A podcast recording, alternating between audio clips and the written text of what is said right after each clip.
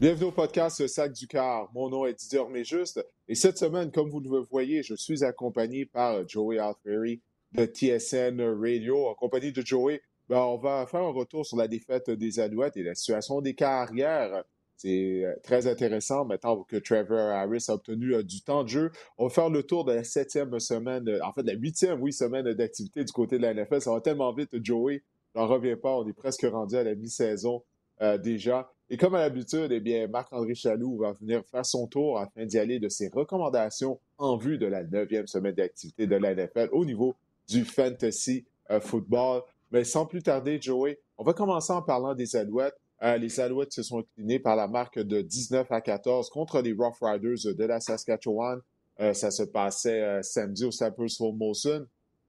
Et ce qu'on retient bon, de cette défaite-là, ça a été le fait que Matt Shields a été remplacé par Trevor Harris après seulement une semaine d'entraînement du côté de Trevor Harris. Est-ce que tu as été surpris par cette décision de Carrie Jones euh, de faire le changement au poste de quart? Non, pas du tout. Et euh, honnêtement, j'ai trouvé, Didier, que c'est venu un peu trop tard. J'aurais fait le, changement un peu plus, tôt. Euh, J'aurais donné une autre séquence à l'attaque après la demi à Schultz, mais je trouve que l'attaque avait besoin d'une étincelle et euh, j'aurais fait le changement avant. Il y avait une coupe de décisions que, Harry Jones a pris euh, la semaine dernière que, je n'ai pas vraiment compris.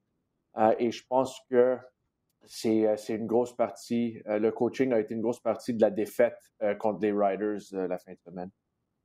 Ouais, ben écoute, depuis qu'on a fait l'acquisition de Trevor Harris, autant du côté de Carrie Jones et de Danny Machocha lorsqu'on s'adressait aux médias, on gardait tout le temps la porte ouverte. Hein. On ne voulait mm-hmm. jamais dire euh, que Matt Shields était le partant d'ici à la fin de la saison. Carrie Jones, la semaine dernière, a dit ben, écoutez, euh, il y a une raison pour laquelle on a transigé euh, pour Trevor Harris. Il s'est arrêté à court de dire qu'il allait jouer prochainement. Là, on s'est rendu compte que la première fois que Matt Shields a trébuché, bon, on n'a pas hésité à envoyer Harris dans le match. Il faut dire que Matt Shields est ennuyé par une blessure un genou. Il y a un entraînement la semaine dernière qu'il a pratiquement raté. Il était présent, mais il n'a pas pris de répétition euh, avec la première unité.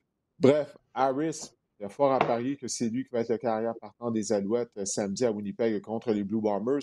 Mais une chose était indéniable. L'attaque immédiatement s'est mise à fonctionner mieux lorsque Harris s'est amené sur le terrain. Oui, c'est sûr. Ils ont marqué euh, un toucher, un placement. il est rentré, je pense, juste avant la, fin du troisième quart. Donc, c'est sûr que je pense qu'il a terminé 12 en 15. Et il a manqué de peu Jake Winicky dans la zone début euh, sur la première ou deuxième séquence à l'attaque. Donc, euh, c'est clair que ça a bougé euh, beaucoup plus avec Trevor Harris. Mais je donne crédit à la défensive des Riders. La tertiaire était très, très bonne avec Nick Marshall, Ed Gainey, Lucas Purifoy et, des autres là parce qu'ils ont vraiment bien couvert les, receveurs des Alouettes. Gino Lewis a réussi une coupe de, gros jeux. Reggie White aussi en début de match, mais on n'a vraiment pas entendu parler de Jake Winicky et euh, Quan Bray euh, trop trop pendant le match. Donc, euh, c'est sûr que la défensive a très, très bien joué pour les Alouettes aussi. il, faut, il faut le mentionner. Mais en termes de l'attaque, c'est, c'est, dommage que, tiens, en première demi, tu avais le ballon pendant 21 minutes et tu as marqué trois points. C'est juste, c'est pas acceptable si tu veux gagner la section Est ou si tu veux même juste gagner le match. C'est, c'est pas acceptable. Oui, ben écoute, on va regarder euh, de l'avant maintenant parce que les deux prochaines rencontres des Alouettes sont contre la meilleure équipe de la Ligue canadienne de football, euh, les Blue Bombers de Winnipeg, euh, qui ont mmh. perdu seulement un match depuis le début de la saison régulière. Ils sont les champions en titre de la Coupe Grey. Les Alouettes vont jouer à Winnipeg samedi. Alors, écoute, c'est un peu difficile de, comment je dirais, d'être positif à l'approche de cette rencontre, de la façon dont les Bombers jouent, mais surtout, c'est pas que je crois pas aux Alouettes, parce que les Alouettes, clairement, peuvent jouer avec n'importe quelle équipe de la Ligue canadienne de football, mais présentement, la ligne à l'attaque est amochée. C'est quelque chose, je trouve, dont on ne parle pas euh, suffisamment. On est rendu qu'on utilise notre quatrième centre, euh, Patrick Davis, un, jeune homme de l'Outaouais. Il a effectué son premier départ du côté de la Ligue canadienne de football à cette position. Mais Tony Washington, le bloqueur à gauche, c'est simple. Écoute, il est ennuyé par plusieurs blessures. On n'a pas le choix de le faire jouer parce que Chris Slaughter, son remplaçant habituel, lui, il est sur la liste des blessés. Puis Winnipeg a une des meilleures lignes défensives avec les Alouettes de la Ligue canadienne de football. Alors, toi, comment tu, vois ces, deux duels qui s'en viennent face aux Bombers alors que les Alouettes ont vraiment une ligne à l'attaque qui est très amochée?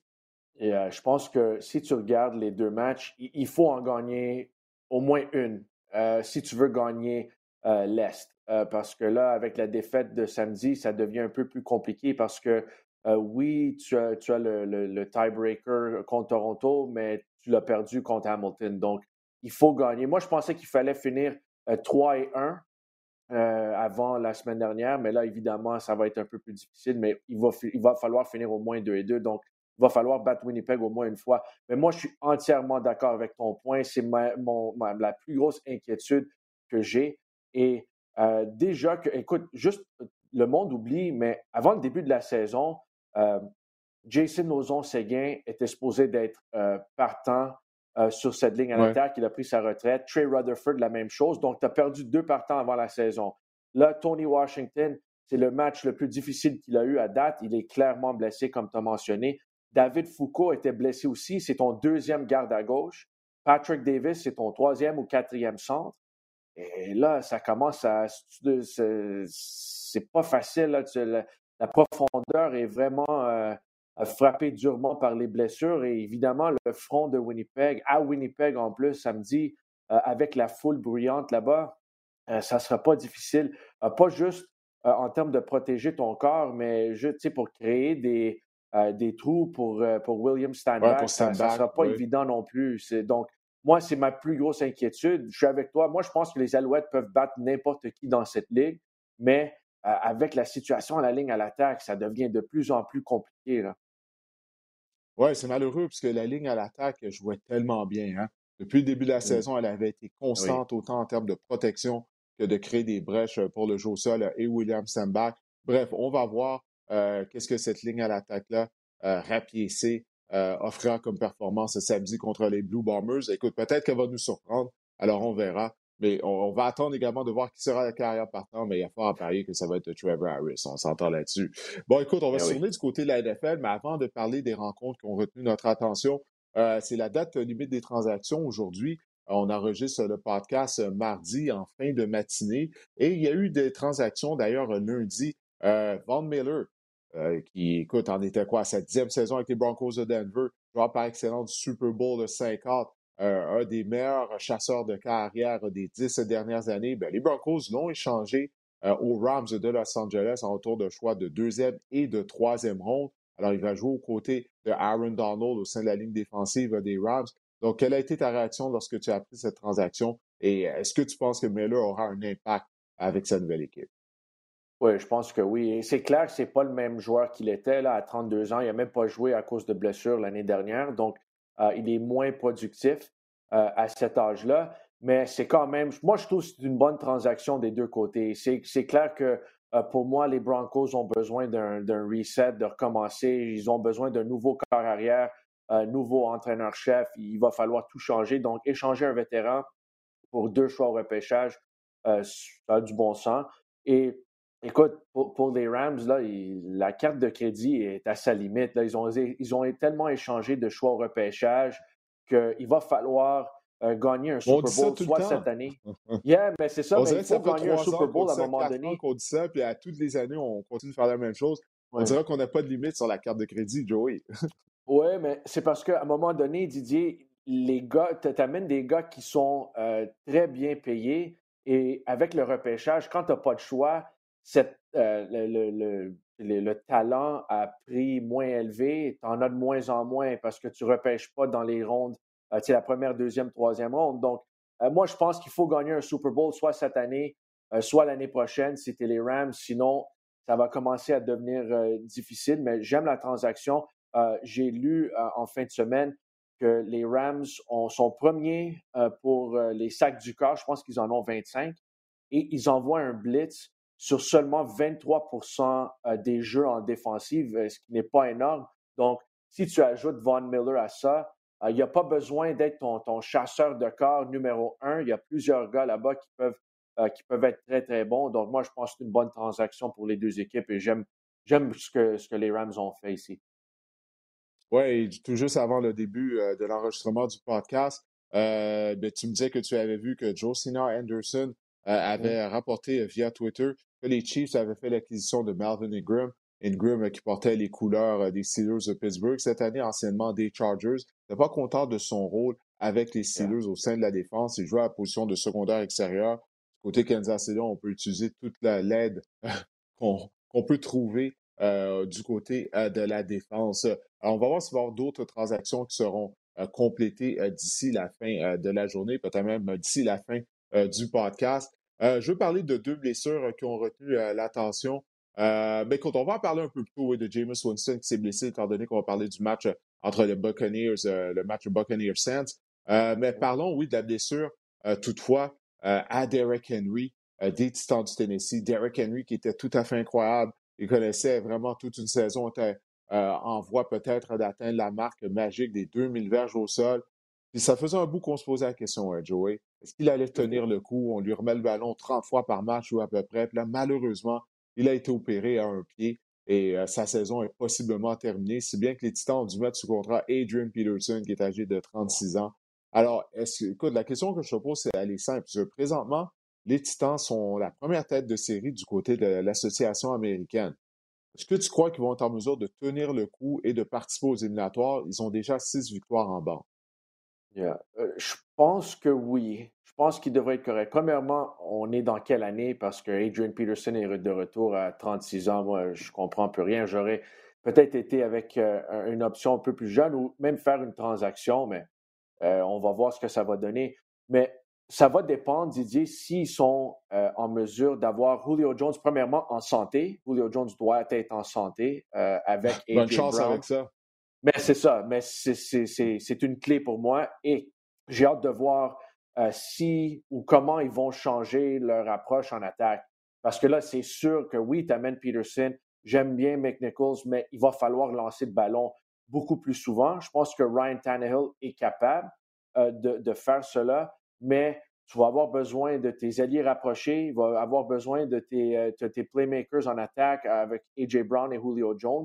Donc, moi, je pense qu'ils peuvent tenir le coup. Ils ont battu les Colts deux fois déjà euh, cette saison. Donc, je pense qu'ils peuvent tenir le coup, mais en termes de, gagner plusieurs matchs en série, je pense que ça va être euh, très, très, très difficile de ce côté-là. Mais en, termes de gagner euh, la, division, je pense qu'ils sont capables de, faire cela. Oui, j'ai bien hâte de voir ça. Bon, c'est la division la plus faible de la NFL. Puis là, ils détiennent le bris d'égalité sur les Colts, étant donné qu'ils les ont vaincus encore une fois le week-end dernier. Euh, mais la seule chose, c'est que tout ce qu'on faisait du côté de l'attaque des Titans du Tennessee, c'était autour de Derek Henry. Naturellement, le jeu au sol, les feintes de jeu au sol. À partir de ces feintes de jeu au sol-là, on est en mesure d'aller chercher des gros morceaux de terrain euh, via la passe. Mais est-ce qu'on va être capable de le faire? Est-ce que les feintes de jeu au sol vont fonctionner sans la présence de Derek Henry? Euh, ça, ça reste à voir, mais ça ajoute beaucoup de pression sur les épaules de Ryan Tannehill. Et comme je le disais tout à l'heure, Julio Jones nous a démontré lors des dernières années qu'on peut plus se fier à lui. Il est constamment blessé. Alors, euh, en tout cas, on va avoir au moins six victoires déjà en poche du côté du Tennessee. Alors, peut-être qu'on va pouvoir tenir le coup et participer aux éliminatoires, mais ça va valoir la peine de garder un œil euh, sur les Titans lors des prochaines semaines. Euh, bon, la première rencontre dont on va parler, ben, c'était le match du lundi soir. Pour ça qu'on a besoin d'en parler très longtemps. C'était vraiment pas un super match de football en termes d'exécution. Les Chiefs de Kansas City qui ont vaincu les Giants de New York de peine et de misère par la marque de 20 à 17. On en est rendu là, Joey. Du côté des Chiefs, ça prend tout pour battre les misérables Giants. Euh, qu'est-ce que tu as pensé de, cette rencontre-là? Patrick Mahomes qui a été victime d'une interception dans un septième match, septième match de suite.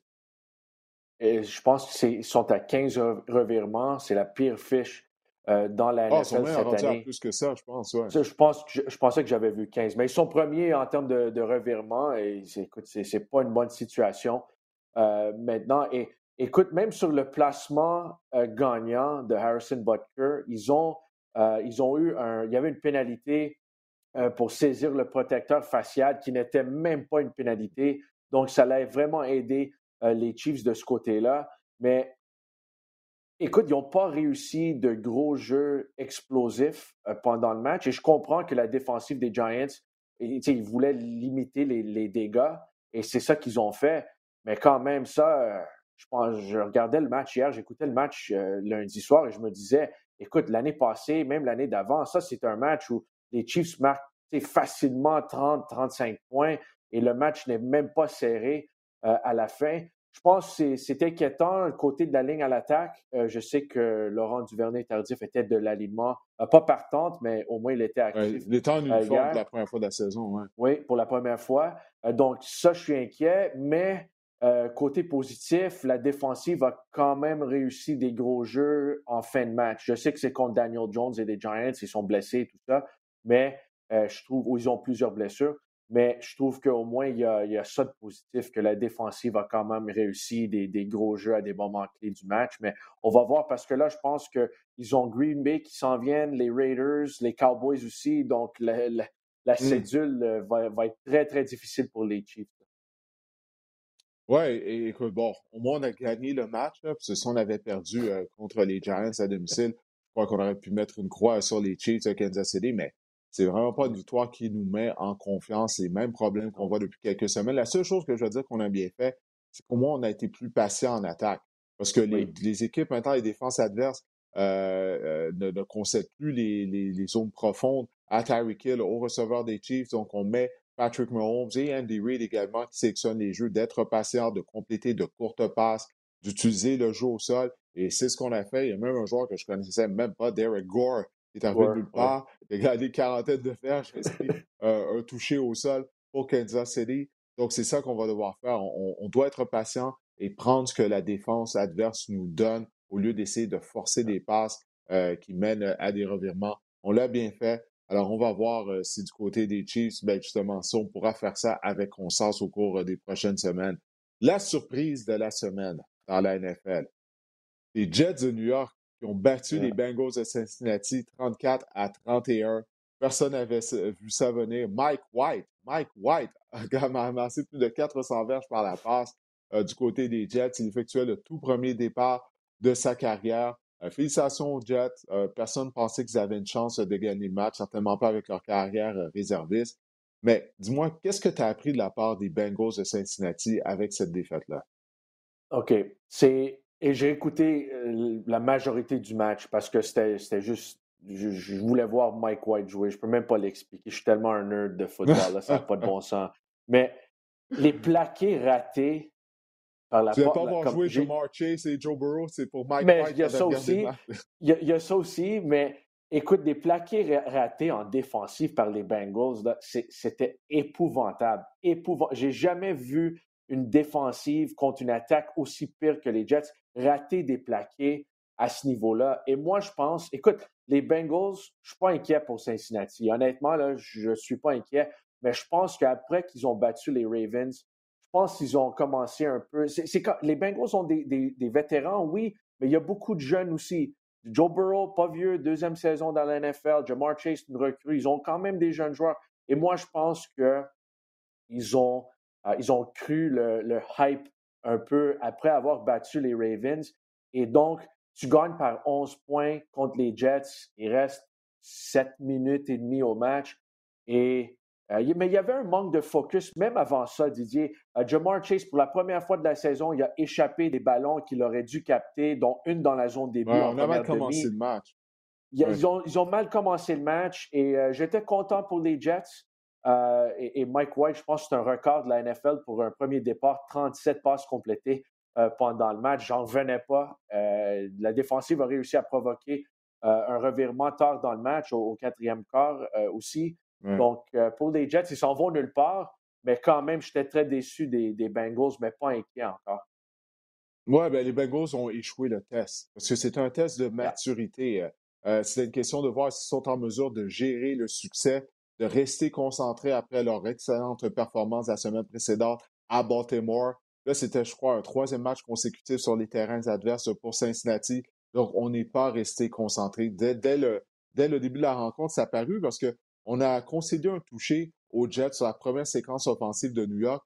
Et c'est-tu avant la rencontre, les Jets perdaient le premier quart 44 à 0. On n'avait inscrit aucun point au premier quart. Donc, oui, les Bengals, écoute, ils, se sont endormis, se sont, on n'a pas bien géré les succès tout au long de la semaine. On s'est fait dire qu'on était bon et tout. On a cru à ça, mais on n'est pas arrivé avec un bon effort dès le début de la rencontre. Surtout du côté de la défense, comme tu l'as dit. Moi, c'est vraiment ce qui m'a déçu de cette défaite-là, parce que la semaine dernière, durant le podcast, j'avais encensé la défense euh, des Bengals, puis là, ils m'ont laissé tomber. Ça m'apprendra euh, justement à avoir un excès de confiance euh, du côté de Cincinnati.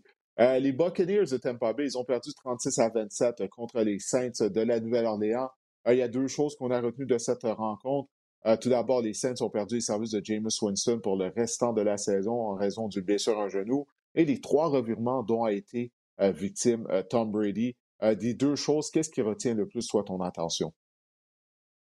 Ben, écoute, les revirements, euh, j'ai vu une statistique, euh, Didier, je pense en quatre matchs contre les Saints depuis qu'il est arrivé à Tampa Bay, il est victime de sept revirements. En 24 matchs contre les autres équipes, il y en a 10. Donc, il y a de quoi là contre la défensive des Saints, mais je ne suis pas inquiet pour Brady parce qu'il a quand même, je pense qu'il a fini avec 375 verges et 4 touchés. Donc, c'est. Mais les revirements leur a coûté beaucoup. Euh, mais pour les Saints, c'est, écoute, c'est, malheureux, c'est dommage parce que je trouve que Jameis Winston, oui, euh, il, manquait un peu de constance dans son jeu cette année, mais c'est quand même un, corps arrière qui est devenu un peu plus mature euh, cette année après avoir joué avec Drew Brees. Et c'était un match contre son, ancienne équipe. Donc, moi, je m'attendais à des, belles choses de lui et c'était quand même un, bon début de match. Il a bien couru le ballon. Je pense qu'il était 6 en 10 euh, quand il est sorti du match. Mais là, je me pose des questions. Je ne sais pas si Drew Brees est tenté euh, de revenir au jeu, mais. Euh, je crois qu'il a déjà dit non. Ben, c'est ça. Mais Taysom Hill est blessé. Et même avec Taysom Hill, ce n'est pas, pas un corps arrière pur. Et Trevor Simeon, oui, il est devenu le premier corps arrière à battre Drew Brees et Tom Brady au Superdome de l'histoire de la NFL, mais je m'inspire pas confiance du tout, je m'excuse, là, mais ils sont dans le et, c'est malheureux parce qu'ils sont à un demi-match, euh, Didier, des, Buccaneers. Là. Mais, mais, justement, je ne suis pas convaincu qu'ils sont dans le trouble, les Saints. Parce que Jameis, bon, oui, il n'avait pas été victime de plusieurs revirements depuis le début de la saison, mais ça, c'est en raison de la sélection de jeu euh, de Sean Payton. Quand tu regardes les matchs des Saints, on court beaucoup avec le ballon, on lance beaucoup de passes voilées, de passes pièges. Donc, ce sont des passes qui sont plus faciles à compléter, qui ont un bas pourcentage euh, d'être interceptées par l'adversaire. Donc, l'identité pour moi des Saints, c'est le jeu au sol avec Alvin Kamara. Puis si Alvin Kamara, ça ne fonctionne pas au sol, ben, on lui lance ce ballon, on lui lance des passes. Et la défense, c'est une des meilleures unités défensives de la NFL. Donc, c'est pas comme si Jameis transportait euh, l'attaque des Saints de la Nouvelle-Orléans. Donc, c'est pour ça que je pense on peut quand même connaître du succès, que ce soit soit avec Travis Simeon ou euh, Taysom Hill lorsqu'il sera euh, remis de la commotion cérébrale qu'il avait, euh, qu'il avait eue. Donc, je pense qu'on va être en mesure quand même de participer aux éliminatoires. En tout cas, ça va être à surveiller, mais la défense de Dennis Allen, qui encore une fois a donné des ennuis à Tom Brady, ça avait été le cas, comme tu l'as dit, l'année dernière. Même lors du match éliminatoire, c'est les revirements, le fait que l'attaque des Saints a fait cadeau du ballon à la défense des Bucks, qui leur avait permis de gagner. Mais moi, je veux juste ajouter une chose sur les Bucks, euh, Didier. Ce qui m'inquiète, là, euh, c'est les pénalités. C'est l'équipe la plus punie de la NFL.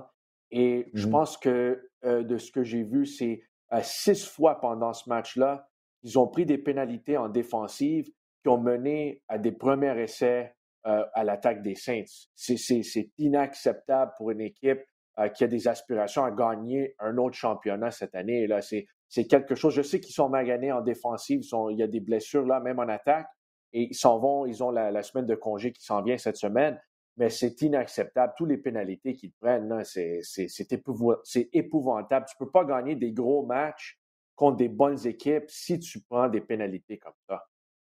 Oui, mais au moins, c'est quelque chose qu'on peut corriger. C'est quelque chose de corrigeable. Tu as raison pour rectifier le tir à ce niveau-là mais au moins, c'est quelque chose qu'on peut corriger euh, du côté des Buccaneers euh, de Tampa Bay. Il demeure quand même euh, une équipe qui aspire encore une fois à gagner le Super Bowl cette année. Dimanche soir, les Cowboys de Dallas, ils ont vaincu les Vikings au Minnesota par la marque de 20 à 16 avec Cooper Rush au poste de quart. Avant la rencontre, on a appris que Dak Prescott était toujours ennuyé par cette blessure en mollet.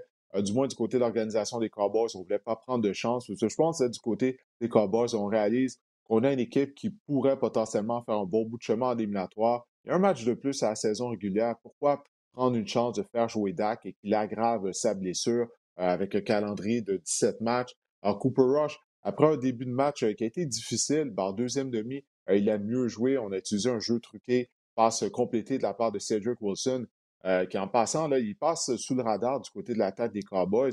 Mais à chaque match, il réussit à faire un, jeu qui aide vraiment son équipe. Bref, écoute, les Cowboys ont fiche de six victoires et une défaite. Quand tu regardes leur calendrier, avec leur section pourrie, là, la section S de la nationale, section facile, Dallas pourrait bien être la première tête de série de la NFC quand les éliminatoires vont commencer. si tu t'en rappelles, euh, Didier, quand euh, j'ai fait euh, une émission avec toi, j'ai fait le podcast la première semaine l'année dernière, j'ai dit que les Cowboys allaient gagner le Super Bowl. J'étais juste une année à l'avance. je voulais dire que c'était cette année. Tu de prendre crédit là, pour, pour ça? non, mais. qu'ils ont raté un bon point l'année passée. oui, j'ai manqué. J'étais une année trop tôt. Mais Cedric Wilson, c'est un bon point parce que depuis que Michael Gallup est sorti avec la blessure, euh, c'est vraiment lui et Dalton Schultz qui, sont, qui ont élevé leur jeu d'un cran, euh, c'est sûr. Mais euh, Cooper Rush, difficile en première demi, c'est une belle histoire. On voyait sa famille qui était au match à la télévision. Là, c'est une mm-hmm. belle histoire en deuxième demi. mais moi, ce que j'ai retenu, une coupe de choses belle chimie en fin de match, crunch time, comme on dit en anglais, avec Amari Cooper qui est blessé. Euh, Cooper a réussi plusieurs, gros, plusieurs gros jeux. Et euh, le jeu, euh, troisième et onze en fin de match, la, petite passe à, Zeke Elliott. Et Elliott, finalement, après une saison décevante, il a, je pense qu'il il connaît une très bonne saison, mais aussi on utilise Tony Pollard beaucoup, donc peut-être qu'il est un peu plus frais cette année. Mais euh, moi, les Cowboys, je suis vraiment impressionné. La défensive est, beaucoup meilleure. Euh, et euh, je pense qu'ils commencent une, séquence de quatre matchs en 19 jours. Donc, j'aime la décision de ne pas utiliser Dak Prescott s'il n'est pas à 100% Parce que si tu vas gagner le Super Bowl cette année, c'est clair que ça va être avec Dak. Donc, garde-le en santé, sois patient avec lui. Et je pense qu'ils ont des bonnes chances. De l'autre côté, premièrement, comment euh, les, Cowboys en fin de match sont en troisième et 16. Comment est-ce que Mike Zimmer prend une pénalité de cinq verges pour avoir appelé deux temps d'arrêt de suite? Tu ne peux pas faire ça, je ne comprends plus rien. Et tu es à domicile, c'était les Vikings, tu gagnes par trois. Ben, Mike Zimmer est un, est, un entraîneur défensif. Et, ben, tu écoute, ben, c'est ça que je vais te dire. Du côté des Vikings du Minnesota, est-ce que c'est la dernière saison? On assiste possiblement à la, dernière saison de Mike Zimmer à la barre de l'équipe, parce que c'est du pareil au même euh, de, au cours des dernières années. Puis encore une fois, Kirk Cousins, personne n'en a parlé après le match. Mais Kirk Cousins, il connaissait une bonne saison, du moins statistiquement, depuis le début de la saison, puis il jouait bien, pas juste en termes de statistiques. Puis là, euh, écoute, là, l'attaque a été quoi? 1 en 13, je crois, en situation de, de troisième essai, quelque, chose du genre. Exactement. Donc, ça a vraiment été euh, désastreux. Donc, c'est l'histoire qui se répète euh, du côté de Kirk Cousins, Mike Zimmer, euh, des Vikings. En tout cas, j'ai bien de voir si on rate les éliminatoires, euh, qu'est-ce qu'on va faire? J'ai l'impression qu'on va assister possiblement à des changements majeurs. Avec l'attaque, Didier, je m'attends à ça. Je m'attends à des, bonnes semaines parce qu'ils ont des Dalvin Cook, des Justin Jefferson, même Conklin, Thielen aussi. Je m'attends à, ce que ça soit pas qu'il soit. Il y a des semaines qui vont être bons, il y a des, des, semaines qui vont être moins bons. Il va manquer de constance à l'attaque. En termes de défensive, là, sur le jeu dont on parlait, troisième et onze, une petite passe à Zeke Elliott, puis il gagne 15 verges. Anthony Barr, il on a raté des plaqués. Ouais. Comment? On a raté trois plaqués. Deux joueurs des Vikings, mm-hmm. euh, en même temps, avaient une chance euh, d'arrêter ce jeu-là. Ils ont manqué, ils ont manqué de, de fin. Donc, moi, je pense que tu as entièrement raison. Je pense que c'est fini pour, euh, pour Mike Zimmer à Minnesota, malheureusement, pour lui. En tout cas, on verra la, suite des choses, mais ça n'augure pas bien euh, pour lui. Bon, écoute, on va y aller rapidement maintenant. On est rendu au moment tant attendu. Quelle est ta surprise de la huitième semaine d'activité du côté de la NFL? OK. Moi, je vais aller avec un, joueur et je trouve que la situation est un peu drôle et je sais qu'ils ont perdu le match, mais j'ai quand même bien aimé Justin Fields sans Matt Nagy. Euh, il a passé pour 175 verges, mais il a couru pour 100 verges et un touché. Et je sais que. Un touché spectaculaire en plus, hein, oui, au sol. donc, je sais que Nagy était impliqué dans, dans, la préparation du plan de match. Là, je suis entièrement d'accord, mais il, atteint, il est atteint de la COVID. Il n'est pas sur les lignes de côté. Et Justin Fields connaît son, son meilleur match de sa carrière, en fait. Donc, euh, chapeau à Justin Fields. Évidemment, on en a parlé des autres surprises, là, euh, mais je voulais trouver juste euh, un petit positif drôle et je, trouve que c'est quand même drôle. Je ne pense pas que la performance de Justin Fields a aidé Matt Nagy parce que c'est un autre entraîneur que je pense qu'il est, il est peut-être vers la fin de son temps à Chicago, mais j'ai trouvé ça drôle et c'est J'aime bien Justin Fields. Je trouve que c'est un carrière avec un très bon potentiel. J'étais content de voir euh, euh, créer des jeux avec ses jambes euh, contre les 49ers. Oui, comme tu dis, malheureusement, ça a été dans une défaite. Puis, pas du temps passant, les Niners, eux, qui ont mis fin à une séquence de quatre défaites. C'est comme ça, on n'en parlait pas. Ils ont commencé 2-0, puis là, ils s'étaient retrouvés 2 et 4. là, il était, il était temps qu'on gagne un match. moi, ma surprise, ça a été la victoire des Patriots contre les Chargers par la marque de 27 à 24. Bon, les Chargers, la dernière fois qu'on les avait vus, ils avaient perdu contre les Ravens à Baltimore, mais ils avaient eu une semaine de congé. Alors, je me disais, bon, on va, on va arriver frais dispo euh, contre les Patriots d'Angleterre. On joue à domicile. Eh bien non, euh, on a perdu. Écoute, la défense des Chargers contre la course, c'est vraiment un problème. Euh, parce que non seulement on accorde beaucoup de verges, mais c'est au niveau du temps de possession. Les Patriots, à cause de ça, ils ont eu le ballon pendant 35 minutes. Josh Herbert a passé du temps sur les lignes de côté. Il n'a pas très bien joué, mais en même temps, on n'a pas été souvent sur le terrain. Donc, la défense qui déstabilise euh, l'équipe au complet, la défense contre la course euh, des Chargers. J'ai trouvé cette, statistique du côté des Patriots. Écoute ça, Joey. Ça a été la première victoire des Patriots contre une équipe qui n'était pas les Jets ou les Texans depuis la semaine 13 l'année dernière, lorsqu'ils avaient justement vaincu les Chargers par la marque de 45 à 0. Donc, toutes nos victoires depuis ce temps-là, ça a été seulement contre les Jets et les Texans. On a juste gagné quatre matchs en passant depuis la 13e semaine d'activité de l'année dernière. Alors, ça, sans dit long, mais au moins maintenant, on mise sur un jeune carrière en Mike Jones euh, qui semble prometteur du côté des Patriots il fait pas d'erreur. Il fait, il fait pas d'erreur, Didier. C'est ça, la, c'est ça la clé. Pas, les revirements mm-hmm. sont limités. C'est pas, ils réussissent pas des gros, gros jeux, mais c'est un jeu, une attaque plutôt simple avec Mac Jones, mais euh, c'est bien exécuté là, en, début de saison. Ce serait bien si durant la saison morte, on pourrait rehausser le talent à la position de receveur. Je sais qu'on avait fait des mises contrat, Nelson Aguilar, euh, Kendrick Bourne et compagnie, mais quand même, il nous manque un receveur dominant. Euh, maintenant, ta déception de la semaine.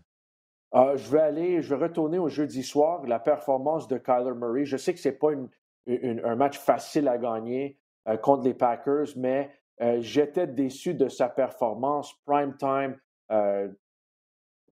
euh, à, domicile, University of Phoenix Stadium. J'étais vraiment déçu de sa performance. il n'a pas vraiment couru le ballon. L'interception à la fin du match, ce n'est pas nécessairement sa faute, mais juste la performance à l'attaque. pendant trois, trois quarts, vraiment, j'étais déçu de ce que j'ai vu euh, de, Kyler Murray et l'attaque euh, des Cardinals. Donc, euh, je vais retourner jeudi soir pour ma déception de, la semaine. Ah, OK, ça, c'est bien, c'est vrai. Écoute, la déception, ça aurait pu être AJ Green aussi sur l'interception, comme tu disais, qui lui bloquait comme si c'était un jeu au sol. En tout cas, ça, c'est vraiment incroyable. Moi, ma déception, OK, c'est les Dolphins de Miami, mais c'est pas pour leur défaite contre les Bills, c'est pour leur première moitié de saison. Hey, les Dolphins ont maintenant sept défaites de suite, Joey. Ils avaient gagné leur premier match. Ils n'ont pas gagné depuis. Euh, la première fois qu'ils avaient, joué, avaient joué contre Buffalo, ils avaient perdu par jeu blanc 35-0. Bon, là, ça a un peu mieux été, 26 à 11, mais quand même, là, la victoire des Bills n'était jamais en doute. C'était égal à la, à, la mi-temps, mais Buffalo s'est mis en marche en deuxième demi. Et moi, j'ai hâte de voir ce qui va arriver avec Brian Flores, entraîneur-chef des Dolphins. Euh, écoute, on, on, croyait que Miami avait mis la main sur un excellent jeune entraîneur-chef. Euh, l'année passée, on a fini 11 et 5, je me souviens bien, puis on a raté une participation en éliminatoire. Mais là, la semaine prochaine, on joue contre les Texans. 10, 10, 6, ouais, 10, 6 plutôt.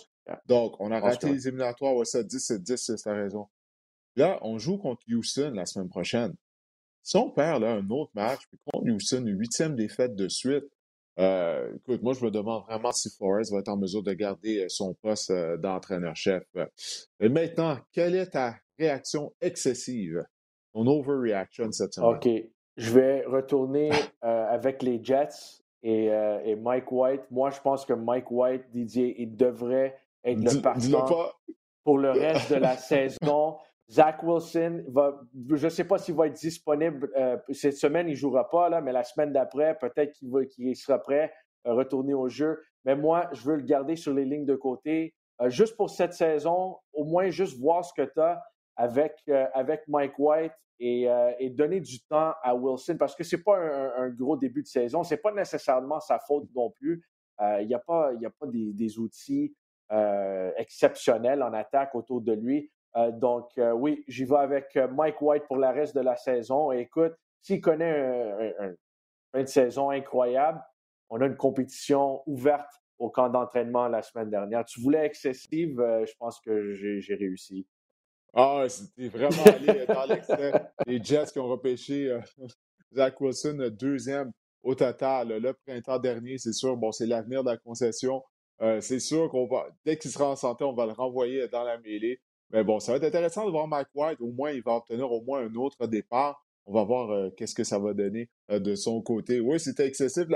écoute, moi, ma, ma, réaction excessive, elle n'est pas aussi excessive que la tienne. Elle est quand même réaliste, plus réaliste c'est pour moi, les Browns de Cleveland ne vont pas participer aux éliminatoires. Euh, écoute, on croyait que les Browns étaient des aspirants au Super Bowl potentiellement avant le début de la saison.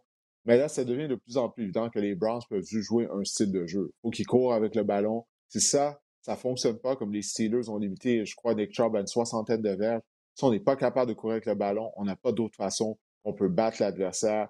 Euh, je sais que Baker Mayfield, je ne veux pas être trop dur à son endroit parce qu'il joue en dépit d'une blessure à l'épaule gauche une blessure douloureuse. Euh, mais même avant de se blesser, moi, frères, ça fait longtemps que je le dis, pour moi, c'est pas une carrière de concession. Alors, on est limité de cette façon-là du côté euh, des Browns, euh, étant donné que l'attaque ne fonctionne pas bien. Odell Beckham, une réception pour six verges seulement.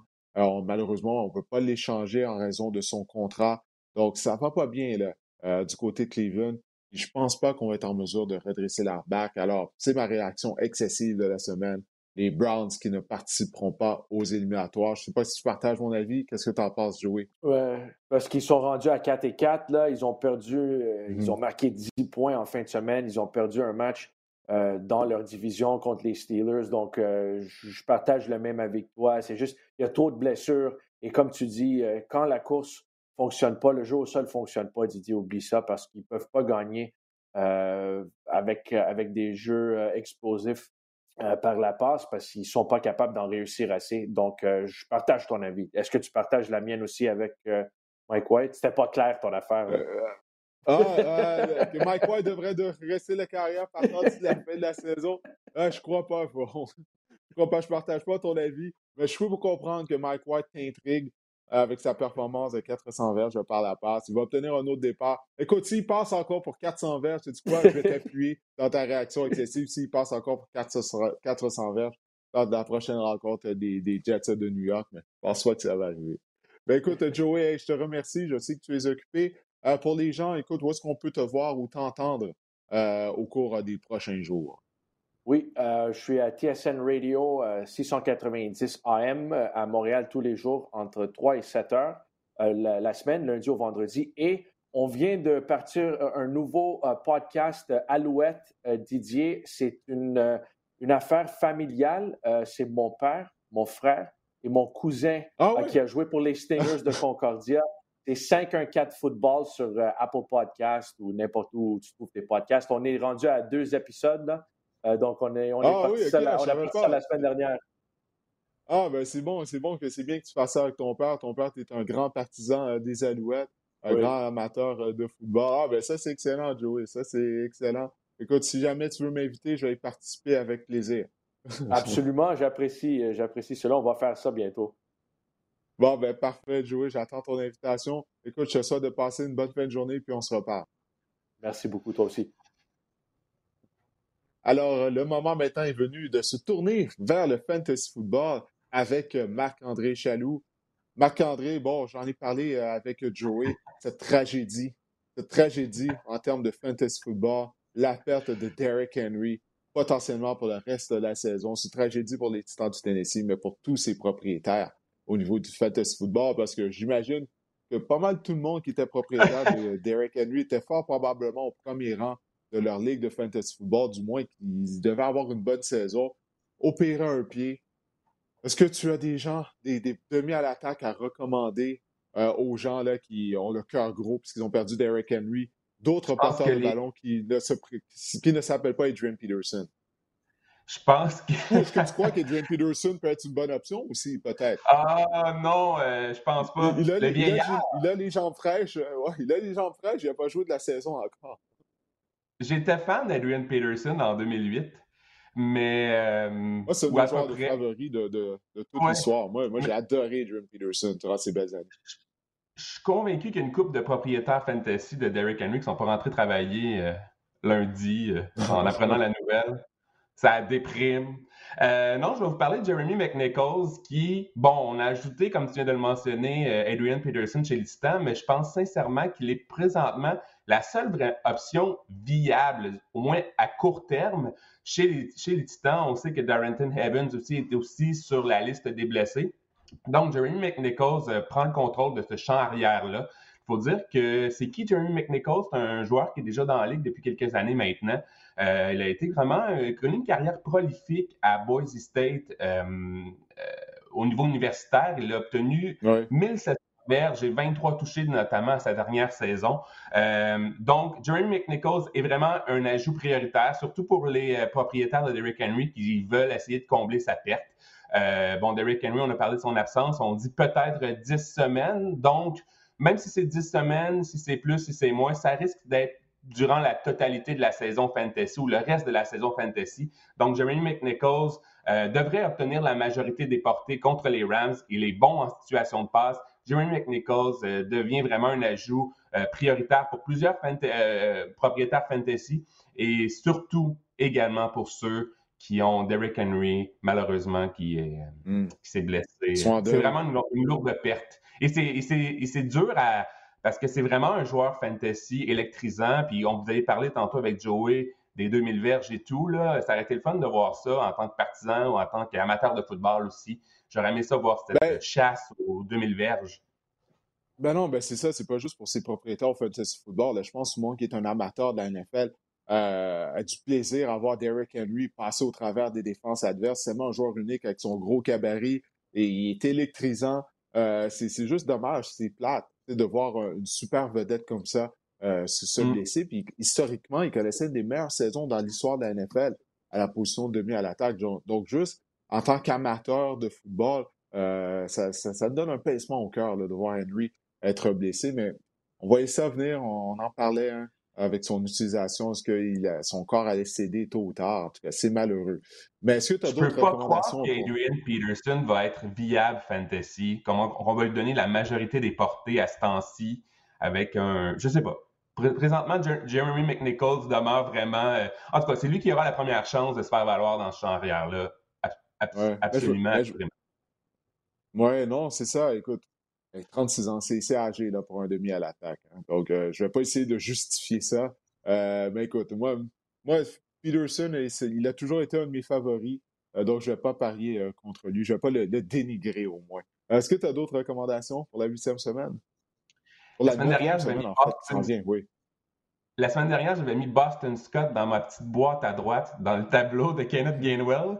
Cette semaine, je vous ai fait un tableau avec Boston Scott euh, et Jordan Howard dans la petite boîte à droite, vous allez voir. Ben oui, ils ont sorti Jordan Howard des boulamites. Exactement. Ben Boston Scott, euh, bon, tu n'en rien comprendre. Euh, Boston Scott a obtenu la majorité des, euh, des courses ou des opportunités importantes dans le match contre les Lions la semaine dernière. Il a obtenu 18 points fantasy. Il a marqué deux touchés. Jordan Howard aussi a marqué deux touchés. Là, vous allez me dire, ceux qui regardent les, les box scores en bon français vont dire, mon Dieu, Kenneth Gainwell a obtenu davantage de courses que ces deux porteurs de ballon-là. Il faut dire qu'il a obtenu la majorité de ses courses, voire la totalité de ses courses euh, lorsque euh, les Eagles euh, étaient en avant, avaient, une avance considérable, donc ce qu'on appelle les calories vides, comme dirait notre ami Pierre Vercheval. Donc, euh, vraiment intéressant. Boston Scott est un ajout prioritaire, surtout que les Eagles affrontent les Chargers cette semaine. Vous en avez parlé tout à l'heure. Les Chargers, euh, c'est la pire défense contre la course dans la NFL. Donc, Boston Scott et même Jordan Howard va sûrement avoir quelques opportunités de se faire valoir dans ce match-là contre les Chargers.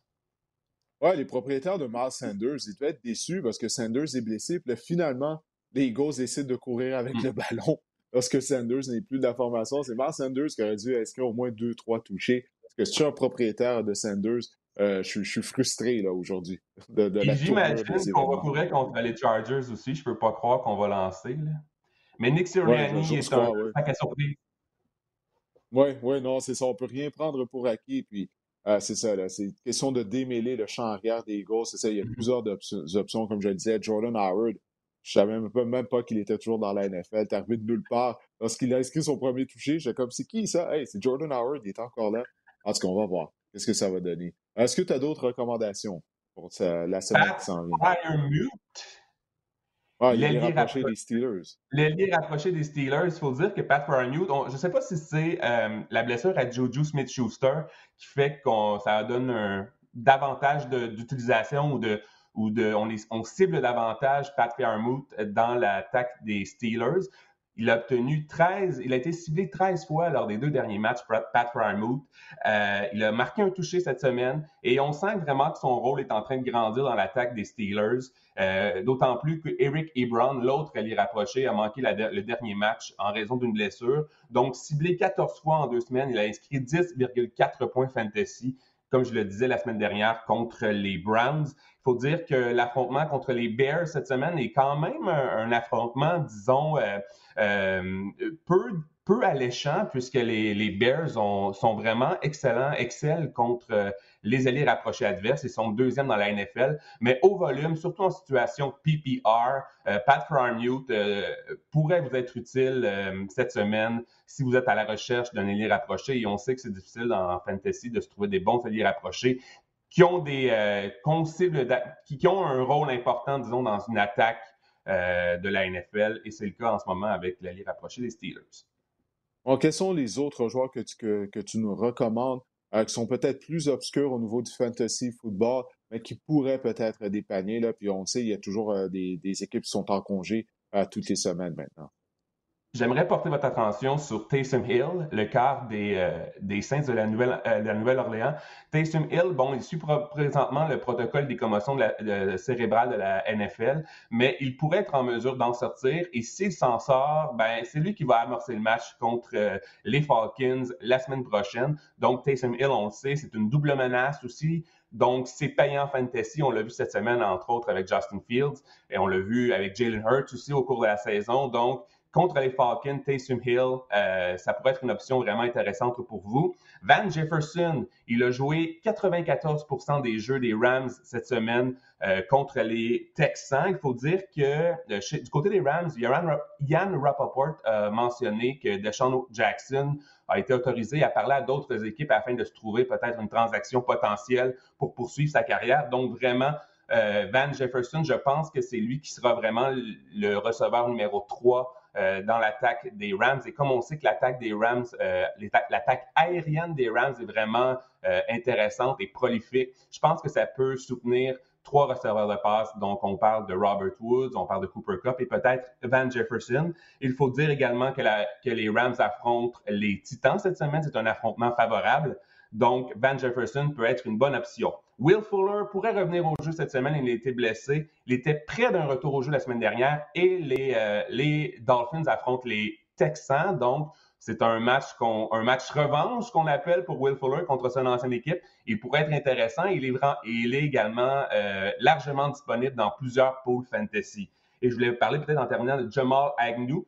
Euh, Jamal Agnew a un peu pris le rôle qu'on s'attendait de Lavisca Chenot euh, du côté des Jaguars. Il a été ciblé 25 fois à ses trois derniers matchs. Il a inscrit un touché la semaine dernière. Ce n'est que les, Jaguars de, Jacksonville, vous allez me dire, mais dans les poules, disons, deep, les poules vraiment à 14, 16 équipes, je pense que Jamal Agnew, à tout le moins, le mettre sur votre banc, ça peut être une option euh, intéressante. Oui, écoute, c'était le week-end de l'Halloween. Il s'est passé des choses étranges, bizarres au cours de ce week-end-là au niveau euh, du fantasy football. Euh, qu'est-ce que tu as noté justement là? Qu'est-ce qui a retenu ton attention qui sortait de l'ordinaire? Ben, c'est ça. Hein. Il s'est passé des bizarreries dans le monde de la NFL ou dans le monde fantasy de la NFL. Je vous ai parlé euh, brièvement de Kenneth Gainwell euh, tout à l'heure. Ben, ça a été Kenneth gagne pas grand-chose finalement. Hein.